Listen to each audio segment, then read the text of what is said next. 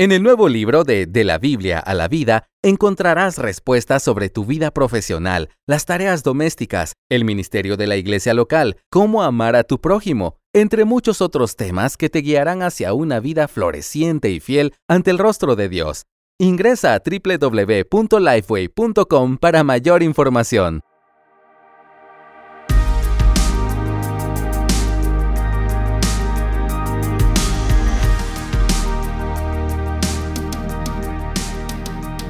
Te damos la bienvenida a este último episodio de esta temporada de, de la Biblia a la Vida. Ya si nos estás viendo a través de YouTube, sabes que estamos sentadas una al lado de, lo, de la otra y cuando estamos así, hay una mesa, estamos frente a cámara, eso quiere decir... Preguntas y respuestas. Que son preguntas y respuestas y que se acabó la temporada. Tú siempre dando malas noticias. Bueno, pero hay que, hay que, hay que darlo todo, hay que decir la que verdad. se enteren cuando busquen el otro, la, la, otra semana, que busquen el... Ah, pero... O sea, que tú quieres que yo le cree falsas expectativas. No, que no dé tanta información. no hable tanto, ya, no hable tanto. bueno, pues ya lo dije, ya está dicho. Sí, ya, ya. Eh, estamos en último. el último episodio de esta temporada y ha sido una bendición increíble poder transitar junto a ustedes cada uno de los episodios que hemos tenido la oportunidad de ver. Si tú llegaste por aquí y eres nueva y no has visto todos los episodios anteriores, pues yo te animo a que después de este, si quieres, pues te vayas a los demás. Si no, pues no hay ningún problema, ¿verdad? No, no sí, queremos controlar a nadie. No, por favor. No, hemos hablado de eso aquí en, en, el programa. Dios mío. Pero vamos entonces a responder, eh, Charol, algunas sí. preguntas que hemos recibido de parte de ustedes sí. a través del Instagram de Coalición por el Evangelio o del Instagram de la Biblia a la vida también. Y Charvela, yo tengo la primera pregunta para Vamos. ti. Y ojo, déjenme aclarar que estas preguntas han sido preguntas frecuentes. Sí, o sea, sí, hemos sí, elegido preguntas que se han repetido con regularidad como para tratar de atender a, a, las necesidades que ustedes tienen en la sabiduría del Señor, que oramos que sea con nosotras en estas respuestas, Amén. porque en nosotras no hay nada que te sea ah, útil a ti. Lo siento. Está todo en él. Así es. Charve, la primera pregunta para ti en este episodio. A ver. ¿Cómo tener disciplina en el estudio de la Biblia en la etapa de crianza? De crianza sí. Nos han Cuéntanos. hecho mucho esa pregunta. Sí, mucho. Porque yo creo, Patricia, que hay mucha culpa en mm, las sí. madres, sobre todo en las madres de los niños pequeñitos, cuando ven que su tiempo no da uh -huh. y, y, han dejado el devocional o han dejado a mitad ese libro que antes de dar a luz claro, estaban leyendo. Leían tanto. Y ahora no lo pueden hacer y hay mucho sentido de culpa. Yo creo que el sentido de culpa no es bueno, uh -huh. eh, eh, que el acusador te acuse no es bueno. Ahora bien, tienes que actuar dentro de, lo, de, la, de la medida de lo posible, de tus posibilidades, valga la redundancia. Pero creo que lo primero es tener las expectativas en el lugar correcto, o sea, entender que tú estás en una etapa específica de tu vida donde no tenías el tiempo de antes y que ahora el tiempo es más corto y deberías de ciertamente sacar un tiempo para tu vida devocional, pero sabiendo que no va a ser igual que antes y que debes de elegir un material o una forma de estudio menos cargada que quizás la que tenías antes uh -huh. y que entender que ya sea que sea un solo versículo que tú puedas leer o escuchar, que es uh -huh, válido también. Claro está bien, porque esto es lo que Dios ha puesto ahora en tu plato. Eh, yo creo que la culpa y, y, y, a veces cuando pensamos, Patricia, si no lo hago así, no lo hago. Uh -huh. Y lo que hacemos es que no hacemos nada. Yo creo que eso es peor. Sí, claro. Un poquito, oración constante, en la medida que tú vas eh, cambiando un pañal, ora, uh -huh. en la medida que estás haciendo alguna tarea en la casa, escucha. Exacto. Hay mucho material ahora que puedes escuchar, audiolibros y demás. Yo la misma que, Biblia la puedes escuchar completita. Exactamente. Uh -huh. Entonces, mm, sé activa, no desperdice tu tiempo, pero tampoco crees culpa, que no creo que ayude. Claro, claro. Y también entender que hay eh, en la misma crianza, hay etapas, claro. hay momentos. Quizás una mamá que está con un bebé acabadito de nacer, uh -huh. que demanda 24-7, sí. eh, no tiene la misma cantidad de tiempo, pero ya, por ejemplo, mis hijos que son pequeños, pero ya tienen 9, 8 y 7, uh -huh. eh, mi tiempo es un poco más libre. O sea, yo Exacto. dispongo de tiempo para hacer cosas porque ellos son más independientes. Entonces, analiza en qué temporada está. Uh -huh. Y como decía Charvela, también sé creativa con eso. Con eso. Entonces te tengo tu pregunta. Dímela a mí. Dicen, ¿cómo tener comunión con Dios fuera del tiempo de lectura de la palabra? Me encanta esta uh -huh. pregunta. A ver, ¿cómo es eso? Me encanta porque a veces pensamos, Charvela, que nuestro tiempo con Dios es nuestro tiempo en la palabra. Ajá. Y así le llamamos. O sea, pensamos tiempo con la palabra, tiempo con Dios. Tiempo con Dios pero no es así. O sea, Dios no debería ser parte de mi vida solamente cuando yo abro la Biblia. Eh, y eso es lo que a veces pensamos. Y yo quiero ilustrártelo de esta manera. Imagínate, por ejemplo, yo que estoy casada, que yo tenga una relación con mi esposo de la siguiente manera. Cada día nosotros tenemos una hora en específico que entramos a una habitación, hablamos, nos ponemos al día de todo, nos preguntamos todo, tomamos decisiones, súper, salimos de la habitación y cada quien se va por su cuenta. Mm. Eso sería una relación bien extraña, ¿cierto? Porque en una relación de matrimonio hay comunión. Estamos todo el tiempo hablando, estamos todo el tiempo compartiendo, mira, me pasó tal cosa, o mira, ¿qué tú crees de esto? O déjame enseñarte esto, nos reímos juntos. De la misma manera pasa con nuestra relación con el Señor. Debería ser así.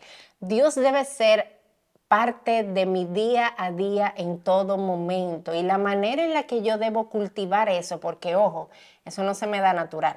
O sea, este pensar en Dios continuamente no es algo que me surge natural. Yo debo entrenar mi mente a que vaya a Dios continuamente y a ver a Dios en absolutamente todo. Claro. Quizás yo voy conduciendo y veo algo hermoso y yo puedo llevar a mi mente a alabar al Señor por eso. Dios está ahí. Eh, quizás yo estoy en un momento donde voy a dar alguna consejería y en mi mente yo puedo decir, Señor, dame sabiduría porque esto me sobrepasa, o sea, yo te necesito a ti y yo estoy consciente, es una vida consciente de la presencia de Dios, porque Dios está ahí, Dios está. en todo momento, Dios está presente, yo solamente necesito estar consciente y reconocer esa presencia. Entonces, de esa manera tú puedes ir entrenando tu mente, entrenando tu corazón a poder darte cuenta de que Cristo está en todo. Y Colosenses habla de Cristo como nuestra vida. Y eso es es algo hermoso. O sea, Él es toda mi vida. Él no es solo un momento, no es solo una parte.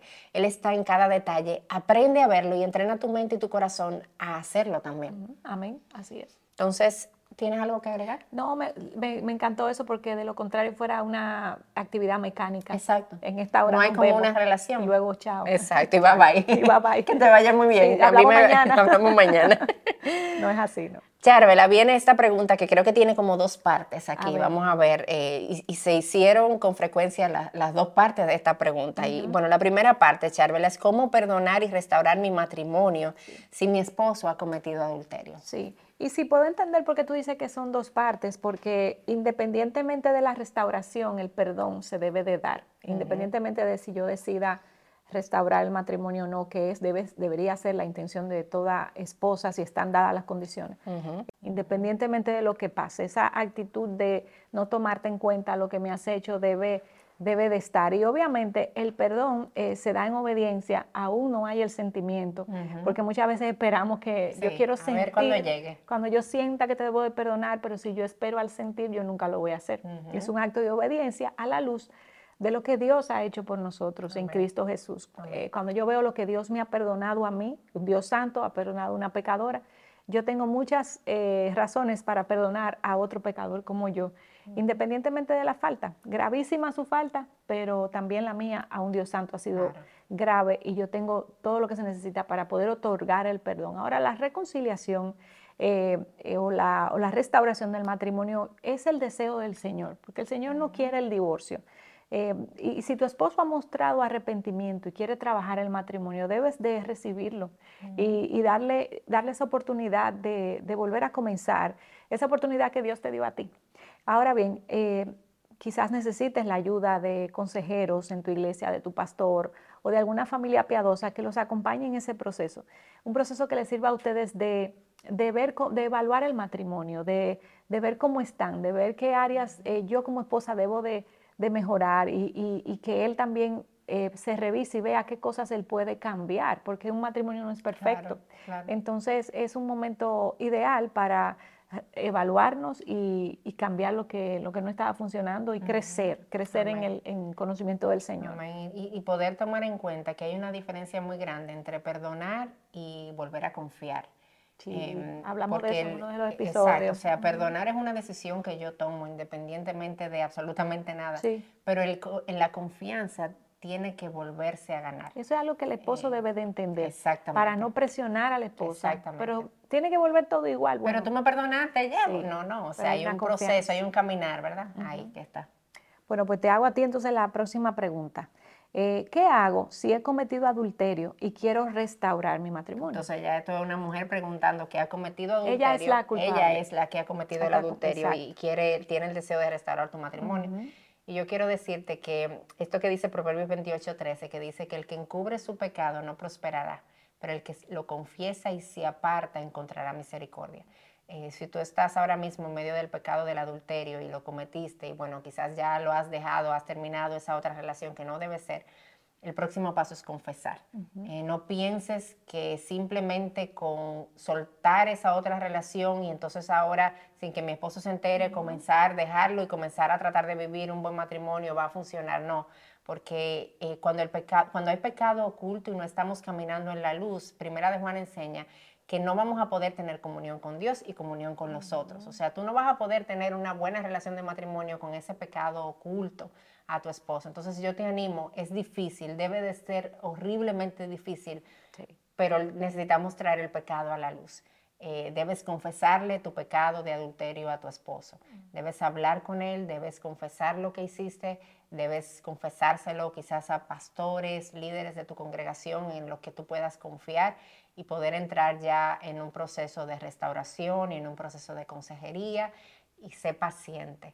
Eh, porque para ya sea la esposa o el esposo que recibe una noticia como esa, eh, debe ser algo completamente chocante. Entonces tú necesitas ser paciente y entender que es algo que ese esposo debe procesar. Eh, hay muchos pensamientos, muchas cosas que van a llegar a su mente, a su cabeza, a su corazón. Sé paciente, Em, comienza a depender del Señor, apártate de ese pecado, o sea, toma la decisión de que eso no vuelva a ocurrir en tu vida también. Y depende de la gracia del Señor, esa gracia que te perdona, que te restaura, em, que te da la oportunidad de, volver a tener un nuevo inicio, un nuevo comienzo aquí, sea como sea que vaya a lucir, ¿verdad? Pero sabemos, tenemos la certeza de que va a lucir eh, lleno de la gracia de nuestro Señor. Eh, quiero enfatizar eso que dijiste de no callar el pecado, porque a veces cuando son hasta cositas mínimas, eh, que lo que yo estaba era chateando con él, no pasó nada, pero hasta eso hay que confesarlo, porque eso es una traición a la fidelidad del esposo. Del, del, esposo, y, yo me recuerdo cuando David decía que mientras cayó su pecado, que Dios ya lo sabía, Dios ya lo sabe, la mano de Dios pesaba sobre él. Y cuando él confesó ese pecado, él yo me imagino el alivio que igual tú lo vas a sentir y es lo mejor, comenzar eh, desde cero, comenzar de nuevo con cuentas abiertas, transparentes. Charvela, entonces esta pregunta, ¿cómo tener una relación sana con amigos del sexo opuesto? Bueno, estaba para las solteras, ¿verdad? Que son las que están ahí con muchos amigos y solteros. Entonces, bueno, eh, fíjate, eh, cuando somos amigos, de, un varón, como somos varón y hembra, lo natural es que haya una atracción. Y si yo no quiero dañar esa amistad bonita que se da, yo debo de mantener esa amistad no en el círculo íntimo, porque está clínicamente comprobado que cuando hay una amistad muy cercana con el sexo opuesto, una de las partes termina interesándose, entonces la amistad termina dañándose, porque si tú no estás interesada y el amigo está interesado, pues tú tiendes entonces a separarte.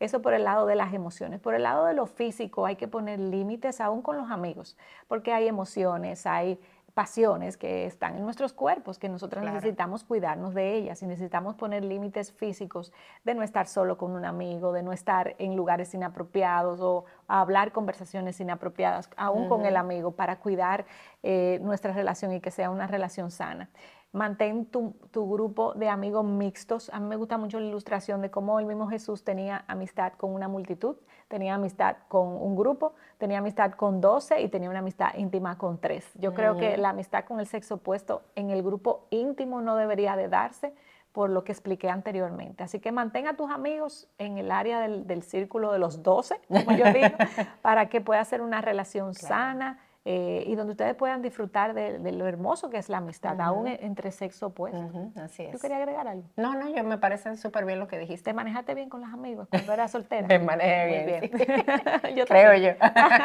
Ahorita saldrán y por ahí dirán. No, no, no. Voy a preguntar a Jaime. Déjame hacerte una pregunta. Dice, ¿qué hago con mi envidia y mi deseo de compararme con el otro?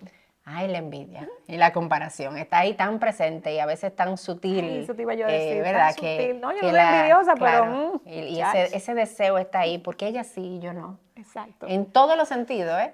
Pero hay un pasaje que a mí me fascina y yo, yo lo he usado mucho para, para mí misma también. Me imagino mucho a Jesús diciéndomelo a mí también. es un pasaje que está en Juan 21 que después que Jesús eh, resucita, que se aparece a Pedro, em, y él como que se aparta con Pedro para hablar, eh, escucha lo que dice. Te voy a leer el pasaje, ¿verdad? Leer las palabras de Jesús. Dice, entonces Pedro al verlo dijo a Jesús, Señor, ¿y este qué? Ah, porque él se lleva a Pedro, pero entonces Juan, el discípulo amado, comienza como a, perseguirlo. Entonces ahí es donde Pedro dice, Señor, ¿y este qué? Y Jesús le dijo, si yo quiero que él se quede hasta que yo venga, ¿a ti qué? Tú sígueme. Esa es la solución a tu envidia y tu comparación. Buenísimo. ¿A ti qué? ¿A ti qué? Tú, a lo que el Señor te ha llamado a hacer. ¿A mí qué? O sea, lo que Dios quiera hacer con el otro, lo que Dios, lo que Dios quiera darle al otro, ese no es mi problema. Así es. Él es dueño y señor de absolutamente todo. Él, su plan es perfecto. Él sabe lo que le está haciendo con la vida de cada quien. Él sabe lo que le da a cada quien. Entonces, la respuesta a eso, mi querida amiga y hermana, para ti y para mí, es justamente esa. ¿A mí qué? Yo, ¿qué yo hago? Yo lo sigo con lo que Él me ha dado, con lo que Él ha puesto en mis manos, con la provisión que Él me ha dado, con el lugar en el que Él me ha puesto a mí en sus planes y sus propósitos. Y lo que Dios quiere hacer con el otro, eso es problema de Dios con el otro. Entonces, nosotros necesitamos tener ese corazón que entienda que Dios a mí no me debe nada. Así es. A veces nuestra envidia y nuestra comparación lo que, lo que muestra es que yo tengo un sentir de que Dios tenía que haberme dado eso. O sea, yo me lo merezco. ¿Cómo que Dios se lo está dando a Charvel y no me lo está dando a mí, por favor? No, no. Dios no nos debe nada a ninguno de nosotros. Eh, la Biblia habla y dice, ¿qué tú tienes? En, en Primera los Corintios me parece, ¿qué tú tienes que tú no hayas recibido? Y si tú lo recibiste, ¿por qué tú te glorías como si es algo que tú te fuera a haber ganado? Nosotros no nos ganamos nada. Todo es pura gracia. Entiende eso, entendamos eso en nuestro corazón, que todo es pura gracia.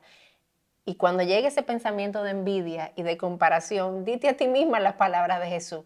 ¿A mí qué? Yo, yo te sirvo a ti, Señor, con lo que me has dado y con lo que me has puesto. Así es. Al final es una queja, porque le estoy diciendo al Señor, claro. Eh, tú te equivocaste. Bien. tú le diste más a ella que a mí. Charvela, ¿qué yo puedo hacer con el desánimo, la pereza y el desgano y todas esas cosas que hacen que uno no quiera hacer nada? Te voy buscar un versículo, porque es verdad, yo eh, cuando vi la pregunta dije, bueno, debe ser respondida con este versículo del, eh, del, salmista en el Salmo 103. Déjame cerrar aquí y abrirlo. Porque yo creo, Patricia, que cuando esos sentimientos vienen a, a nuestro corazón pecaminoso, lo que esa frase ya clásica, trae verdad a tu mente, es simplemente haz lo que, di, lo que hizo el salmista en el Salmo 103 y era recordar lo que Dios había hecho por nosotros. Cuando vengan esos momentos de desánimo, de que yo no quiero eh, eh, o no encuentro propósito, yo debo de ir a la, palabra y recordar lo que el salmista recordaba. Y te lo voy a leer. Salmo 103 dice, bendice alma mía al Señor y bendiga todo mi ser su santo nombre. Entonces, el, salmista como diciéndose a sí mismo, mira alma, eh, hey, despierta. Lo que tienes que hacer es de tu boca que salgan bendición, que salgan alabanzas a nuestro Señor. Alma mía, Él se está hablando a Él mismo, dice, alma mía, no te desanime, bendice al Señor. Y le dice en el verso 3, y en el 2 al final, y no olvides ninguno de sus beneficios. Y yo creo que ninguna de nosotras debe de olvidar los beneficios del Señor hacia nuestras vidas. Y el salmista aquí lo decía muy claro.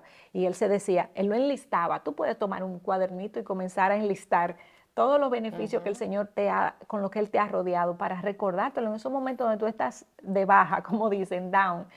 Hablarte verdad, y, pero mira lo que el Señor ha hecho en mi favor. Y el salmista decía, él es el que ha perdonado todas tus iniquidades. Yo creo que si yo paro ahí, ya yo tengo razones para animarme la vida entera porque a mí se me ha perdonado algo imperdonable. Y, o sea, bendice alma mía porque Él ha perdonado tus iniquidades. Él es el que sana todas tus enfermedades, no solo físicas, que Él lo puede hacer, pero también tus enfermedades del corazón, la amargura, la, eh, el dolor, la tristeza. Él la ha sanado el que sana todas tus enfermedades, el que rescata de la fosa tu vida, el que corona de bondad y compasión tu vida, el que coma de bienes tus años. Y, cuántas razones nos recuerda el salmista. Yo sé que tú ahí puedes tener muchas más personalizadas de razones para darle gracias al Señor y que eso te ayude a no entrar en una etapa de, desánimo y, de, de, poca esperanza, diría yo también, de pereza o de no deseo de de hacer nada. No, hay, no hay razón para eso. Amén. Y, además de eso, Charvela, que es esencial, ¿verdad? Poder llevar a nuestra alma ahí.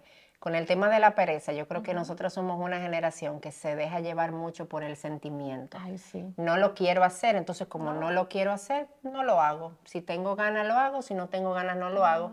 Y hemos dejado que nuestros sentimientos tomen el control, hemos dejado que nuestro corazón decida para dónde yo voy.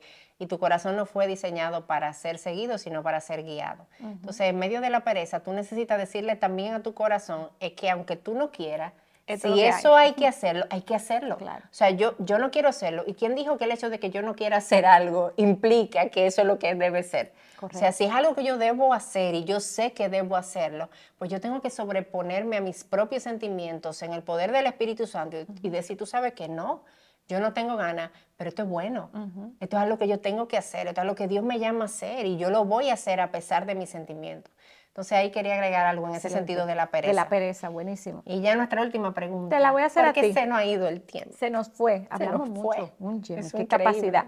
Pero oye, esta está súper buena, porque ahorita hablamos de las, de las amigas, las solteras y sus amigos, pero mira esta. ¿Puede una mujer soltera tener un hombre casado como mejor amigo? Ahorita me concentré en, solteros y solteros, pero hay un hombre casado. Y la respuesta es no. Puede. o sea, amigo íntimo. Claro, la respuesta es no. Amigos íntimos, tu mejor amigo, si tú eres una soltera, no puede ser un hombre casado. Eh, porque estamos hablando de un nivel de intimidad que ese hombre debería tener solamente con su esposa. Eh, entonces, si tú eres una mujer soltera y tú tienes otros amigos que están casados a tu alrededor, tú debes tener cuidado en cómo tú manejas esa relación. Tener cuidado en mantener límites sanos, tener cuidado que quizás conversaciones muy personales, eh, si tú la vas a tener y quizás esa persona, ese hombre casado tiene sabiduría para ti, pues tú puedas tenerla con la esposa involucrada ahí también, porque es que hay una, hay, nuestro corazón es tan malo, es tan engañoso, eh, podemos llegar a confundir las cosas y, terminar dañando primero un matrimonio y luego e, ese corazón tuyo como, como mujer soltera también. Entonces, trata de poner límites sanos eh, y tus relaciones cercanas no deben darse con hombres casados. Y si es con hombres casados, la esposa tiene que estar involucrada en esa relación ahí también. Entonces no sé si quieres agregar algo más ahí. Que el corazón es engañoso. Sí, necesitamos estar mira, tan atentos porque es tan fácil confundir cosas, o sea, es tan fácil eh, pensar que esto que me dijo es por esto y que mi corazón comience a crear esta idea, esta ilusión con este hombre que me entiende, este hombre que me escucha, este hombre que tiene buenos consejos y buenas palabras para mí y terminar verme envuelta en algo que, yo estoy segura que tú no quisieras para tu vida. Así es, Patricia, y con esto nos despedimos con estas preguntas. Gracias por enviarlas y gracias por acompañarnos a, mí, a Patricia, en toda esta temporada más de, de la Biblia a la vida. Claro. Que el Señor te bendiga y nos vemos en una próxima.